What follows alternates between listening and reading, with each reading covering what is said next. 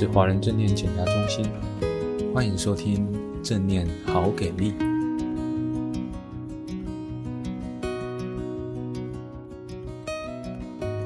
大家好，我是凯莉。大家好，我是阿杰。看到标题应该知道，我们今天要来聊就是上台，呃，或者是要报告啊，要演讲啊，等等等等各种跟上台有关的情境下，很紧张、很紧张、很紧张的时候。或者是要做一个表演前，就是很紧张的经验，会可能不停的去跑厕所啊，嗯、或者是身体很紧绷啊。嗯。但我想，就是我我自己的印象是，我在还没练习正念前，我压根不知道自己身体紧绷。我们等一下可以多聊一些这样的小故事跟分享。嗯、可以可以。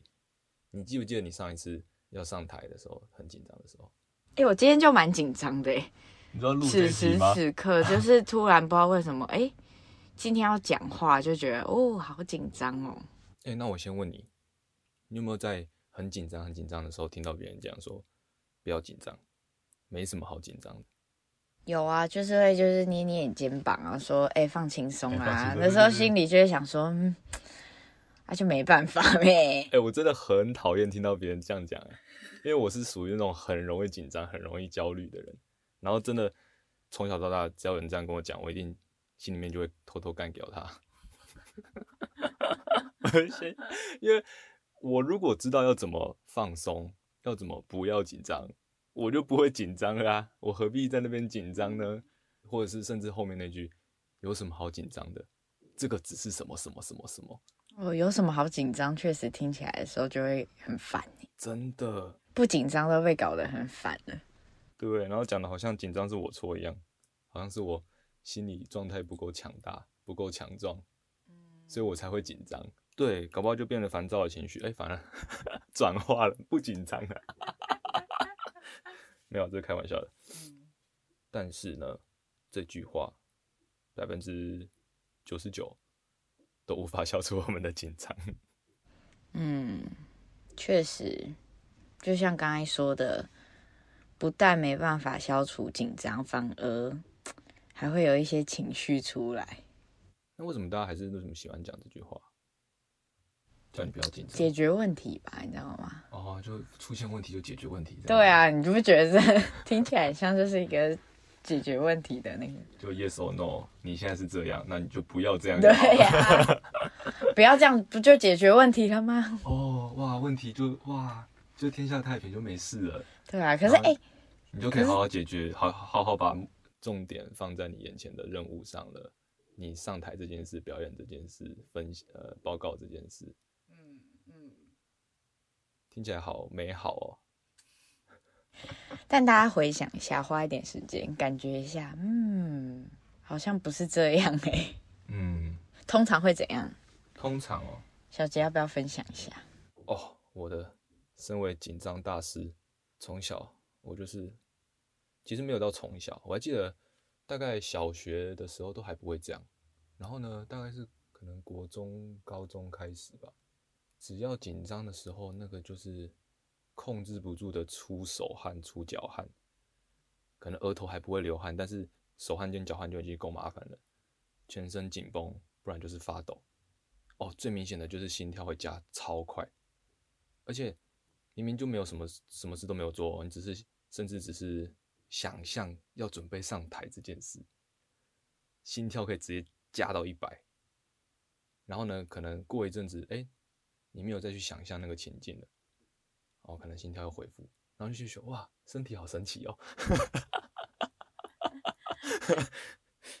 就我觉得大部分人应该都有经验，紧张的时候就是会有刚刚讲的那些生理反应，紧绷啊，手心冒汗啊，心跳加速啊，血压升高啊。哎，血压升高好像比较少人可以感觉得到，嗯，但是呼吸变呼吸变急促，嗯，短促，嗯，还会比较明显，咬牙切齿啊，啊，对，眉头紧皱啊，嗯，然后原本想好的动作表情都做不出来，因为全身肌肉都无法受控制了，嗯，你看起来欲言又止，就是我刚才在想的时候，哎，我好像也是这样子，好像在青春期，或者是当你长越大，你越来越接受教育后，你会开始这个社会化的过程中，你会慢慢的发现到，嗯、哦，要在乎别人的眼光，好像当开始在乎别人眼光，就是一个紧张钥匙打开的路口。哎，我开始觉得哇，所以大家的经验都是一样的。真的，小时候比较就是想做什么就做什么，嗯，然后可能就是有时候就因为这样不小心伤到别人，然后你后来发现啊，我伤到别人了，然后现在开始哦，我会我会开始注意别人的感受啊等等，或者是哦被伤害了，然后开始会更注意别人的眼光。不知道大家有没有也是这样呢？所以甚至前阵子还流行一个讲法，就是这上台比死亡还要恐怖。就很多人投票说：“哎呀，那个比死还恐怖的事情，好，第一名上台。”哦，他居然获得第一名！哦，你没听过这个研究吗？没有啊。有阵子，有阵子很红哎，这、嗯、这这一句话。所以你有没有遇过？你有有没有那种朋友，就是他平常看起来都很从容不迫，甚至那种社交花、交际花，可是他只要一上台，就完全变了一个人。我怎么觉得好像在讲我自己？自己觉得自己是交际花，没有啦。就是我还记得，呃，刚开始就是带小朋友上课的时候，那也算是一种上台吧。对，我真的非常非常紧张哎。当老师就是因为对啊，因为你呃在要教小朋友的时候，其实前面准备了非常多的教案。嗯，可是。我相信有带过小孩的人都有这样的经验，就是小孩其实非常的难以控制的，你真的没办法预测到他们会回答什么样的答案，或者是预测到他们当下的状况到底是什么样子的。所以呢，我那时候就是上了，就是决定要上的课，几乎都 没办法上到，准备好的东西都没有派上用场。对啊，我就会开始更紧张了，我就会开始很紧绷啦。而那个紧绷就会让我更想控制这一切，控制课堂上发生的每分每秒到底发生什么事情。可是其实这样并没有比较好。直到我有一次就是在接受专业督导的时候，老师有提醒我这件事。哎，你有没有发现到你想要用你的音量去控制孩子？哦，所以我发现到，哎，对，为什么我会开始有这么紧绷的感觉，所以想要控制场面的感觉。对对对，所以我就开始让自己放松一点，不要那么紧张。可能也是在上课前，我先做一分钟的呼吸觉察，或者是给身体节呼吸，或者在发生当下的时候，我就先 很用力的先深呼吸一下，嗯，啊，再看看哎，怎么样带孩子会比较好。深呼吸的时候，至少它是在调节。对啊，可以当下可以调节一下，因为你就知道你哪个部位可能真的特别紧绷了。它是调节让副交感神经出来工作，对不对？嗯。然后让交感神经稍微没那么活化，对吧？我有没有记错？呃，是没错的，但是 好，但是那个机转又会更更，其实更里面有更复杂。OK OK，嗯，好，我只讲我听到的。那你觉得？这跟不自信有没有关系？自卑，我觉得或多或少都会有一些关系吧。因为听到你说你准备了很多嘛，然后当你当你很多准备的东西都没有表现出来，你就更紧张了。嗯，所以其实会有会有担心自己准备不够这个部分在里面吗？可是我已经准备很多嘞，是不会觉得自己准备不够啊。哦，okay. 因为我想到我自己的经验，我的话。真的是常常是觉得自己准备不够。嗯，我举个例子啊，我之前有一次要回自己的母校分享，然后就准备一个 PPT，就是啊、呃、想了很多，然后还去学了一些那种简报技巧、讲话技巧，然后想说哪边要埋什么梗，然后哪边要结合什么时事，我都想了好想都想好了，然后。还就是都还写在我那个 PPT 下面，不是会有那个备忘录？我知道，就是那一小栏，对不对？嗯。然后呢，我就都会写很多很多重那个自己要提醒自己的注意事项在那上面。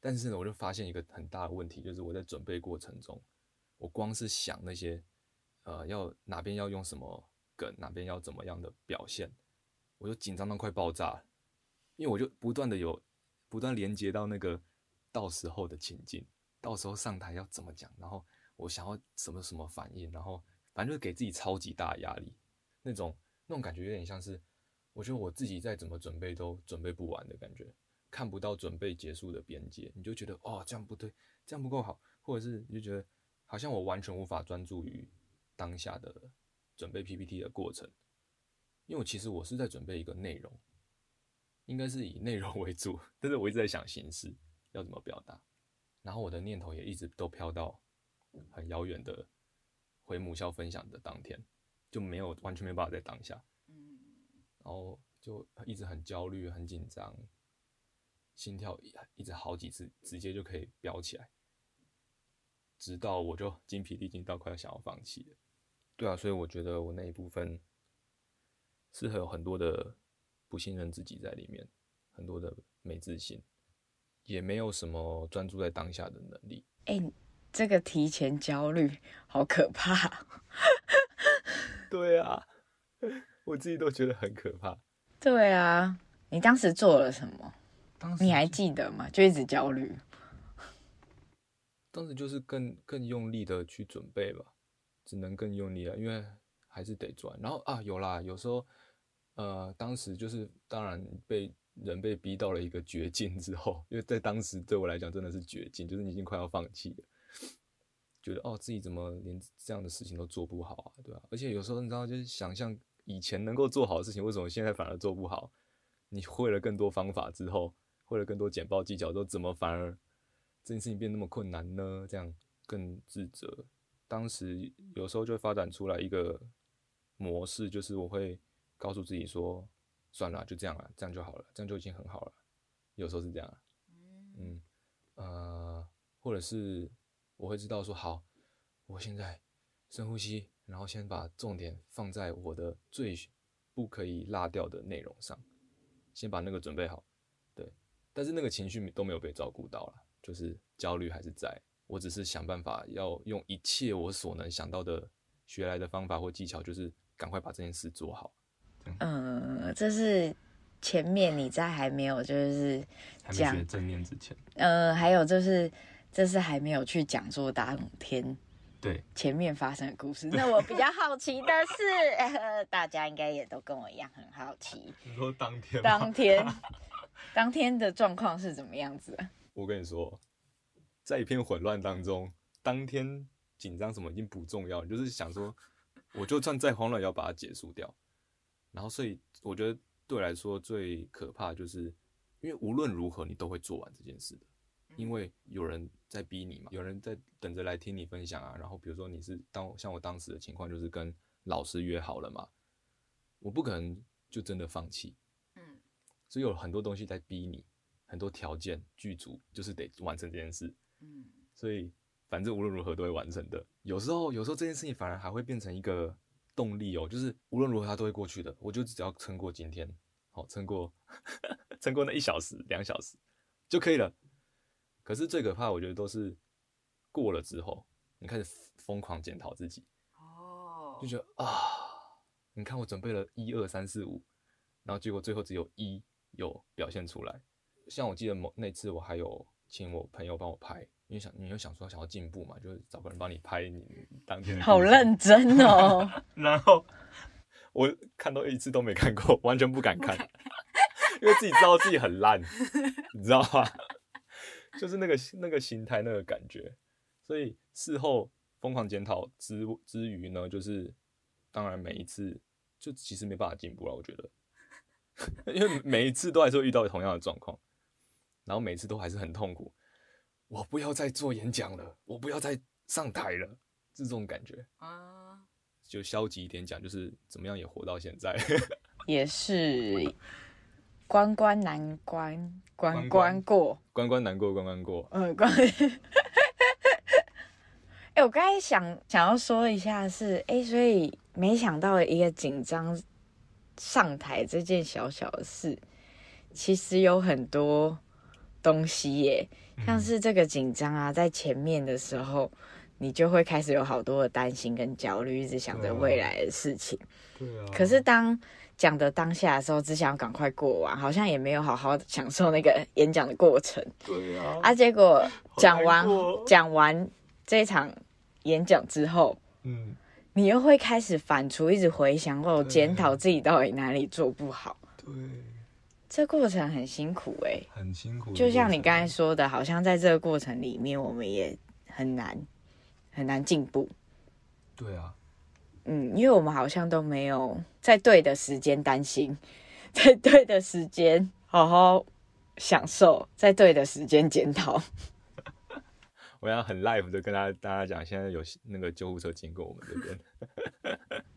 就是我觉得紧张这情绪啊，它其实有好的地方，也有不好的。就像你刚刚故事里面说到的，哎，紧张其实也 push 你。赶快做好这件事，或者积极想要完成这件事，嗯，它其实是可以让我们更进步的。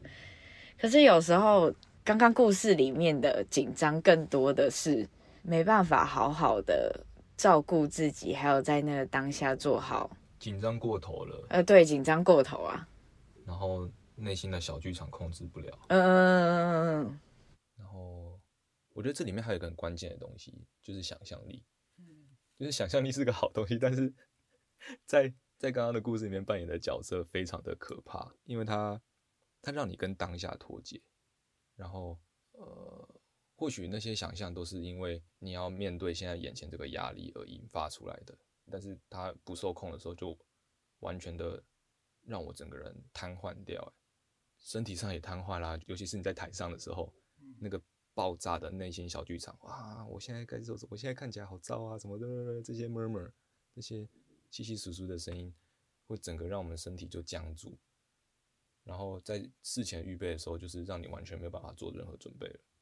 而如果大家有在爬网络文章啊，或者是多多少少知道一些演讲的技巧，你就会常常听到一些帮助我们消除紧张的方式。我觉得也都跟想象很有关系。怎么说？举例来讲，大家有没有听过把台下的观众全部都当西瓜？哦，有哎、欸，这个我有听过，你有听过吧？对不对？嗯，老师都会这样教你，就是什么都是包子啊，或者都是西瓜，你就不会紧张了。这样类似这样的，或者就是只盯着一个点看。啊、呃，对对对。然后我还有听过，比如说上台之前打电动，就是让你有一个东西可以分心，你就不会去紧张。还有运动，就是狂上台前运动。对啊，狂做伏地挺身，然后。比如说狂做五十下，看看个人的体力，然后就是做完之后，你可能心跳会加速，然后整个人是热热的，然后还微微的出一点汗。这个时候，可能它就变成一种兴奋感，反而不是紧张了。从认知行为的角度切入这件事情的时候，他会讲，你可以把紧张的情绪转换成兴奋的情绪。嗯。因为紧张跟兴奋的生理反应常常是一样的，所以你可以骗你的大脑说，我现在其实是兴奋，不是紧张。但是我个人高中的时候就试过这样的方法，成功成效如何？非常失败。怎么个失败法？我觉得我自己想象起来，它需要很长时间的训练，或者是甚至是专业训练，你才有办法用到这个东西。但是我觉得它。它跟想象，它甚至是一个想象力训练。对我来说，因为我等于是我要让自己能够相信，我现在的状态是一个什么样的状态。嗯，就我觉得它不是一个指令，好像下下去说，哦，我现在是怎样，我就是怎样。而且对很多人来讲，听起来就像干话，就我没有办法那样说服自己啊。就算可以好了。假设有某一个瞬间非常的相信，哎，我现在是兴奋的。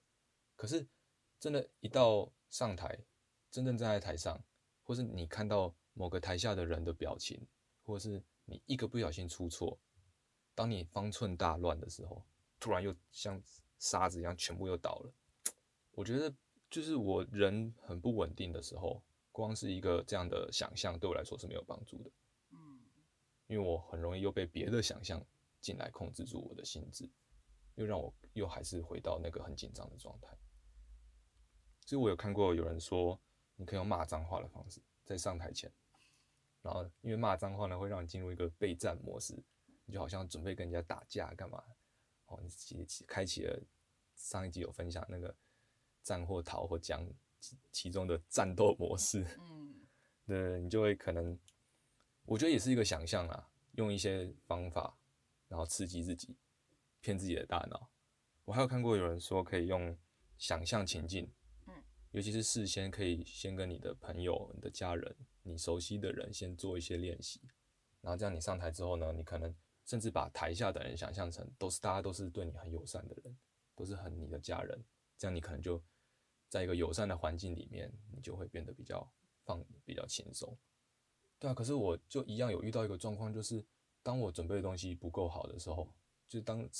所谓的刺激性事件 发生的时候，或是台下有一个人跟你说：“哎、欸，你怎么这样？”质疑你的时候，哦，那个想象出来的友善环境就不再存在了。而且我觉得有一个很吊诡的事，哎，就是你刚才分享的那些方法，感觉都没办法帮助你，因为想象好像很容易让我们。想象加想象，你就变成一个编故事大师，本身就已经是一个紧张大师。他再加上编故事的话，你根本不知道真实情况是怎样啊！本身就很多小剧场了，然后你再加小剧场的叙事故事，再加不是让情情境变得更复杂吗？听起来，我刚听起来那情境好复杂啊，好混，好 好好混乱哦。难怪他们都没办法帮到我，难怪还是照样紧张。对。你这样讲很有道理诶，我你知道我以前还会去学人家讲说，你要去跟你可能台假设台下有认识的人，或是你觉得他比较好相处的人，跟他做眼神交流，或者是眼神让自己失焦。哦，我有听过这个方法。有听过这种方法？然后甚至说，比如说你的肢体上也要控制，就是你你要表现的不紧张，好，你也可以骗你的大脑，也可以骗台下的观众说你不紧张，就是你可以用什么样的一个站姿。然后呢，那个站姿让你比较稳，好，然后你又不会动来动去，因为动来动去有时候一方面对自己或者对别人来讲都是一个紧张的讯号，等等等等等等，反正对我来说，紧张的情绪在心里面搅动，刚刚讲的那只是外在而已，我只是可能看起来很优雅，其实内心还是很狼狈。我还有听过一个方法，我。不知道你有没有听过？哎，就是人家说紧张的时候，就是在手心写一个人家把它吃掉，就不紧张。吃掉？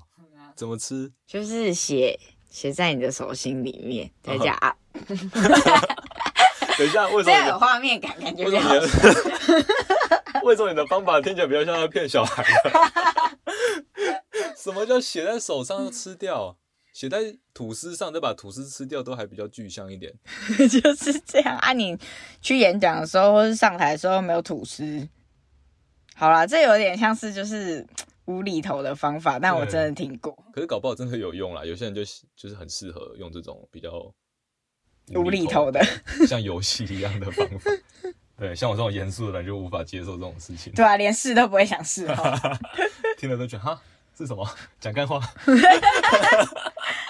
哎、欸，可是这比那个啊，不要紧张，放轻松，好吧？是啦，就你听起来好像有这么一回事啊。但是你如果试过，然后发现没用，你就会觉得这就是干话。我们其实，在准备这一集的时候啊，我们还有跟中心的老师们小小的讨论一下啦。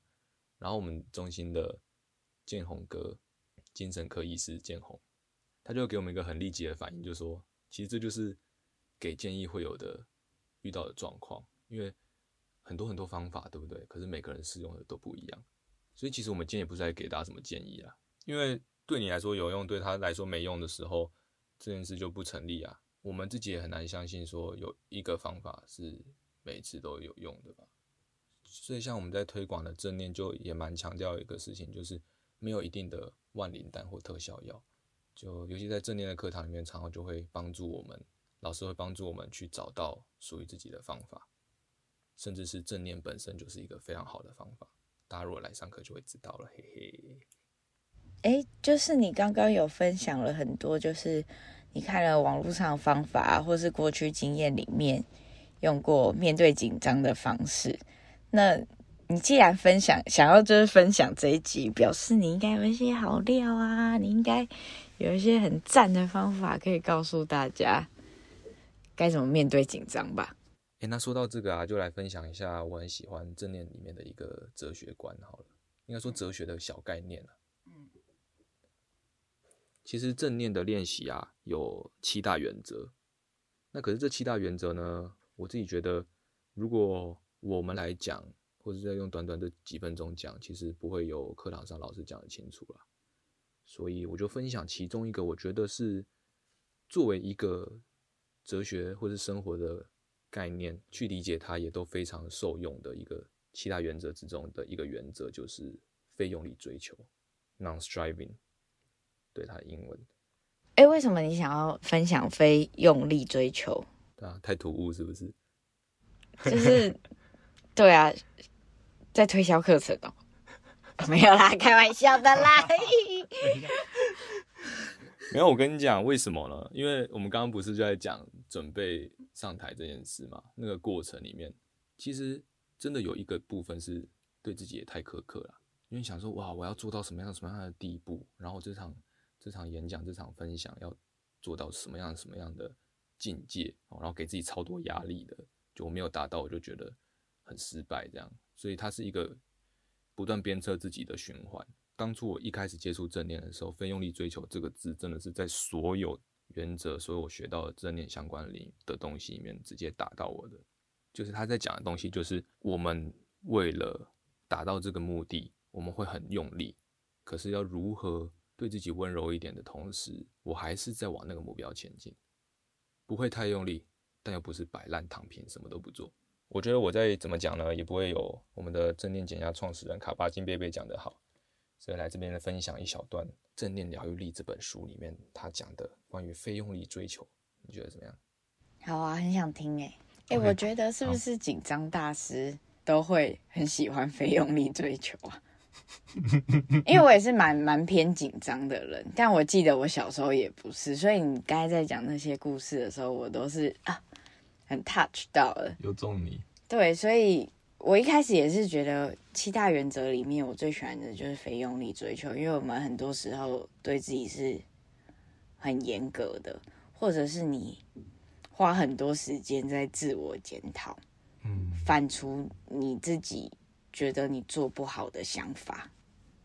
可是有时候想的过程中，我们自以为是检讨，但他有时候其实在更清楚的看。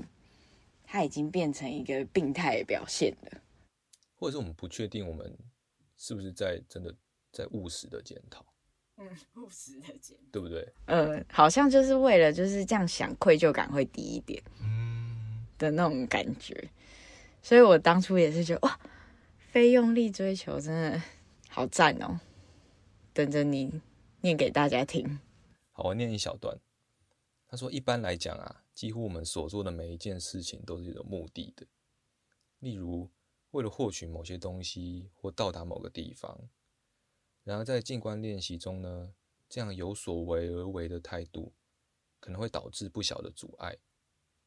因为静观，啊，这边稍微解释一下，静观就是我们对于正念练习的一个用词啊，也就是大家知道的 meditation。”因为静观呢，它其实不同于人类其他的活动，即使需要很多的努力跟能量，但终极而言，静观是无为的，是非行动的。除了做你自己之外，静观没有别的目标。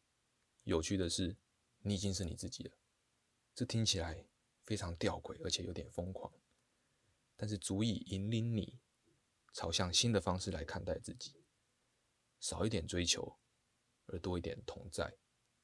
这个来自于刻意培养非用力追求的态度，我觉得写的超棒。嗯，正念的学习其实就是在让我们刻意的去做一件事，而这件事在做这件事本身，其实就是他在提醒你说，也要保持着一个非用力的追求。其实这个非用力追求这个原则本身，也可以套用在我们时时刻刻的生活当中，像是刚刚在讲。准备一场演讲，准备一个上台的过程。其实整体而言，我觉得不管是用什么样的方法，要能够消除上台的紧张，其实都是要练习的。嗯，刚才你在念非用力追求的时候，我听到的关键字就是哦，要刻意练习。哎，这让我想到就是刚才前面分享的那个故事。呃，在之后，我的督导依旧有来，就是关我的课。嗯。可是，在某一次的时候，他突然跟我讲一次，讲说：“哎、欸，我觉得你真的变好多。”哦。我觉得这挺神奇的，就在我学了正念大概三三年左右的时候。哦，真的。好像，当我们可以更看清楚自己当下的状态是什么的时候，就比较容易做出对自己好一点的选择，或是不一样的选择。看到自己的需要的时候比较稳定。哦，当看到自己的需要的时候，我不会再跟着那些紧张、焦虑随波逐流，而是可以让自己更安定、更安稳、更自在的去做当下该做的那件事情。嗯，就像我们上一集讲的，就是一个硬邦邦的心变柔软过程，我的身体也从紧绷的状态变放松，我可以。更自在的让情感流动，而不是想要去掌握我的情绪、掌握我的情感，觉得呃世界上只有对或错这个标准在，而是你可以更更给自己的心有多一点的空间吧。嗯，很有趣，你讲到这个，就是在坊间在很多在分享这些克服紧张的方法的时候，也有很多人提到专注在当下这件事。比如说我们刚刚讲到的专注。打一下电动，哦，专注的做一个什么事情，以作为分心的方法，然后就就不会去想要紧张嘛这件事，或者是甚至当然最直白的就是很多人会讲说，哦，比如说假设你是要上台唱歌，那你专注在你要唱的东西上，你要讲的内容，专注在那上面，或者是专注在我今天是要来做一个分享的，我今天是要来让台下的人听懂什么样一个重要的概念的时候，我把这个。专注的心放在那个上面，就不会比较不会紧张，因为我不会去想说哦，我要表现的怎么样。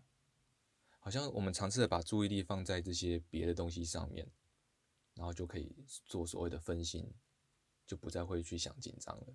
我想说，我感受到的正念跟这个不一样，而且大家如果稍微了解一下正念，会知道我们很强调把注意力放回带回在自己身上，感受自己当下的状态。这其实中间有一些比较 tricky 的地方，我觉得，嗯，同样都是专注当下哦。可是我觉得有一他呃，第一个专注的感觉比较像是转移注意力的，嗯哼，方式。可是我们在正念的练习里面，在这个当下，其实是时时刻刻你可以觉察到你的身体是什么样的。我觉得就像君美老师常讲的，我觉得就像一种向外求。的感觉，好像我不是在承接自己现在这个状态，而是就就像讲转移注意力，所以他是专注没错，但是他跟我无关，跟我要做的事情其实无关。因为 有一些演讲技巧会跟你说，你不要太关注在自己身上，你的 ego，你的自我不要太大，你不要去想说我要怎么表现，呃，别人都来看我，等等等等等等，你要把注意力放在你的听众、你的观众上。很多演讲技巧会这样教。会跟你说，当你专注力摆在你现在的这个任务本身的时候，你就不会紧张了。我觉得某方面来讲是 OK 的，是对的。但是它有不，很想分享到，就是它有运作不了的时候，就是当你所有事情都在往外求的时候，外面的环境一变，你就变了。你会太容易随着对方起舞，那个起伏。如果假设你你投射的对象是假设刚刚讲的打电动，你放下电动就没有了。你回到上台那个真实的情况，你还是紧张的。对，刚才说到很多个方法，都是用一些转移注意力的方法，嗯，让自己就是不要那么紧张。其实，在正念练习里面，我们也有讲到注意力，可是那个注意力是带到自己的身上的。我们可以在这个当下感受一下，哎，自己身体的感觉。哎，我看见了，我肩膀好耸，好紧哦。可是当我看见，我清楚的知道这件事，我就好像有一点空间，有一点选择，可以让自己放松。所以正念的注意力放在自己身上，是你可以清清楚楚的知道自己时时刻刻的状态是怎样。当然，你也可以继续紧张，继续紧绷啊。嗯、但那个紧绷，其实我们大家都知道，一定不利于我们上台的表现嘛。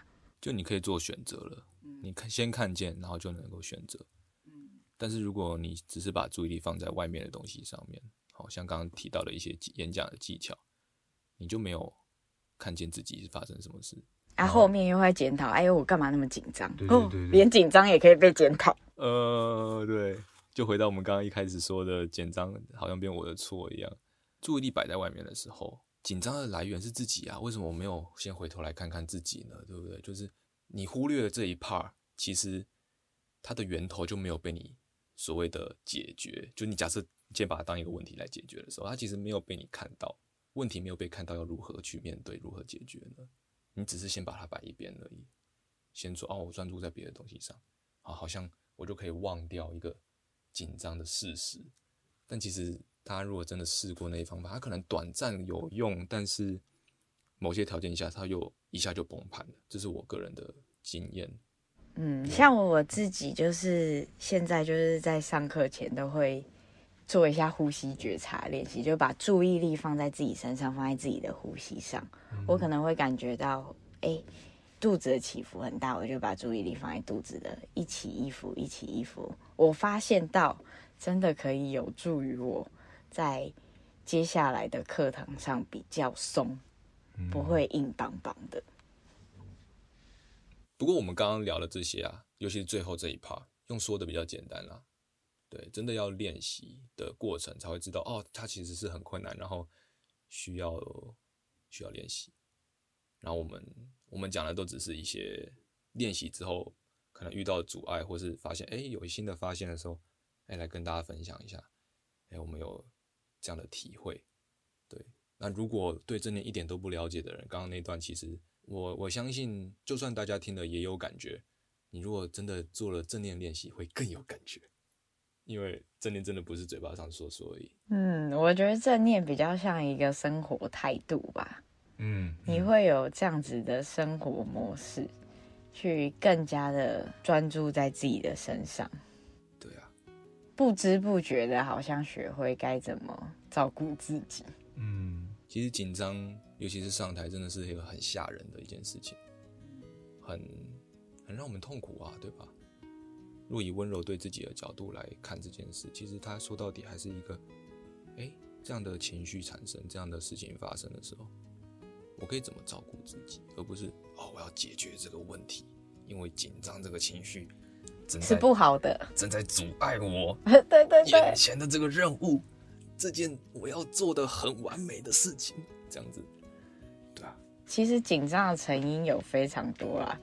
当然是不止我们今天分享的这些，可是到头来就是我们很常会觉得紧张啊，或者是呃生气啊，或者是害怕啊，或者是比较负向的情绪。所以情绪是有好坏，但没有对错的。哦可是看我们如何去看待它。可是当我们用我们惯有原本的模式去对待。